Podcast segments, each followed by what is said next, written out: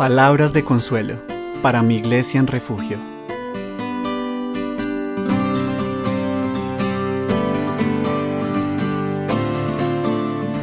Hoy estaremos meditando en Esther 4:16. Dice este versículo.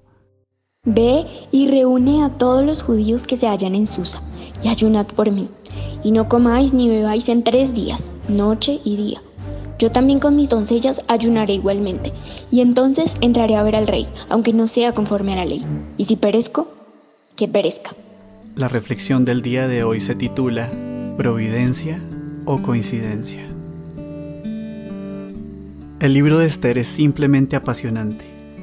Es un libro lleno de estrategias, conspiraciones, crisis inminentes, riesgos, recompensas, intrigas, cambios de decisiones, injusticias, justicias, liberación, muerte. Una lectura muy superficial del mismo te llevaría a pensar que este libro habla acerca de la épica historia de una hermosa, obediente y valerosa mujer judía llamada Esther, que siendo sabiamente aconsejada por su primo Mardoqueo, logró salvar al pueblo judío del sufrimiento y la destrucción. Pero, si dejamos nuestro análisis del libro hasta allí, fácilmente nos habremos perdido el 100% del mensaje que el texto realmente nos quiere enseñar, porque el libro de Esther es un libro especial, que al leerlo nos enseña más a través de lo que no vemos que a través de lo que vemos. Este es un libro que a lo largo de sus diez capítulos nunca, jamás, pronuncia siquiera el nombre de Dios, pero en el cual Dios es el indiscutible y absoluto protagonista.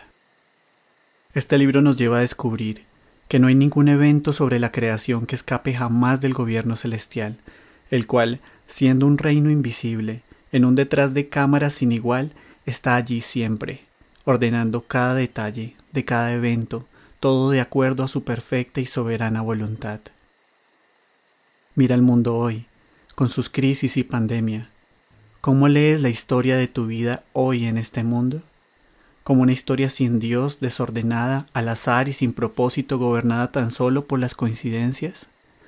¿O como una historia en la cual la providencia de tu santo y todopoderoso Dios está allí dirigiéndolo todo para su gloria y para tu bien?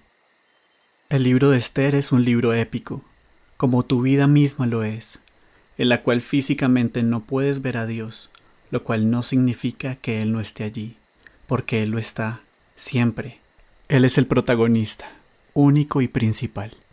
¿Providencia o coincidencia? ¿Cómo lees la historia de tu vida hoy?